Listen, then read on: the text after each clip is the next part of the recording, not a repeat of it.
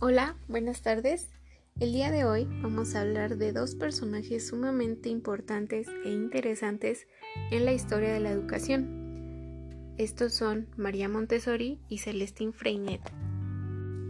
De ellos hablaremos acerca de su método, sus ideas y sus fundamentos.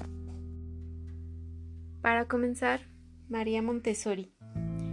María Montessori creó el método Montessori que tiene como idea principal el centrar el aprendizaje en el niño, promoviendo el respeto del desarrollo natural de cada individuo, trabajando todas sus aptitudes con la ayuda del ambiente. Para María Montessori, el ambiente era un factor sumamente importante. Ya te contaré el por qué. El método Montessori se basa en cuatro principios. El principio número uno es la mente. María Montessori decía que la mente de los niños es como una esponja, la cual absorbe todo a medida que convive con ello.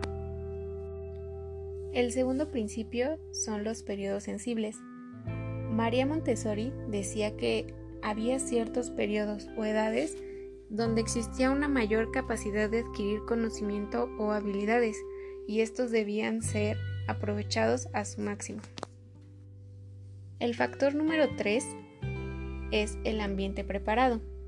Este debía estar organizado, preparado y debía ser motivador para promover así las áreas social, emocional, intelectual, proporcionar seguridad y a la vez poseer orden y tener comprobación. El cuarto principio o factor es el rol del adulto. Ella decía que el adulto era el puente entre el niño y el ambiente el adulto debía despertar la independencia, la autodisciplina, la cortesía y la bondad en los niños. ¿Recuerdas lo que te comentaba en un inicio respecto al ambiente? Bueno, para María Montessori el aula y el material son importantísimos.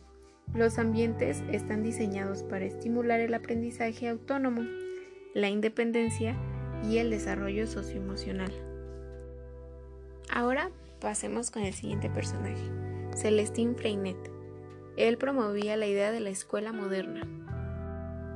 Freinet se basó en dos principios fundamentales, que era la educación por el trabajo y la pedagogía moderna y popular.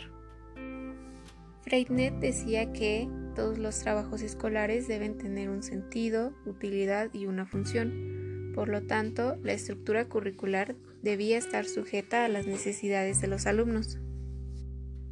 Su metodología incluía el texto libre, la revista escolar, la biblioteca de trabajo, el plan de trabajo, la asamblea en clase y el libro de la vida. Estos puntos enfocaban principalmente al alumno, haciéndolo protagonista de su propio aprendizaje.